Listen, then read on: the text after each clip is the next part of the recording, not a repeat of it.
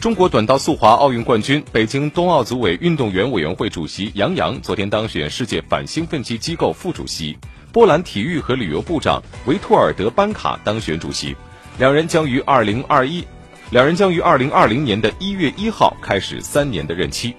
杨洋在接受采访时表示，当选对他来说是巨大的挑战。领导这个组织工作是全新的角色，虽然面对复杂的工作环境，但有国际奥委会和各个国际体育组织的支持，有这么多专家支持，我有信心胜任这份工作。让我非常骄傲的是，中国近年来在反兴奋剂工作上取得巨大成就，让国际社会对中国有信心，能够让中国人来参与世界反兴奋剂的领导工作。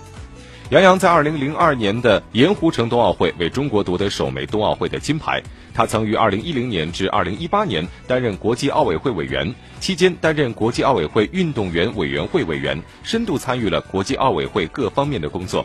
三十五岁的班卡曾是四百米跑运动员，二零一五年出任波兰体育和旅游部长。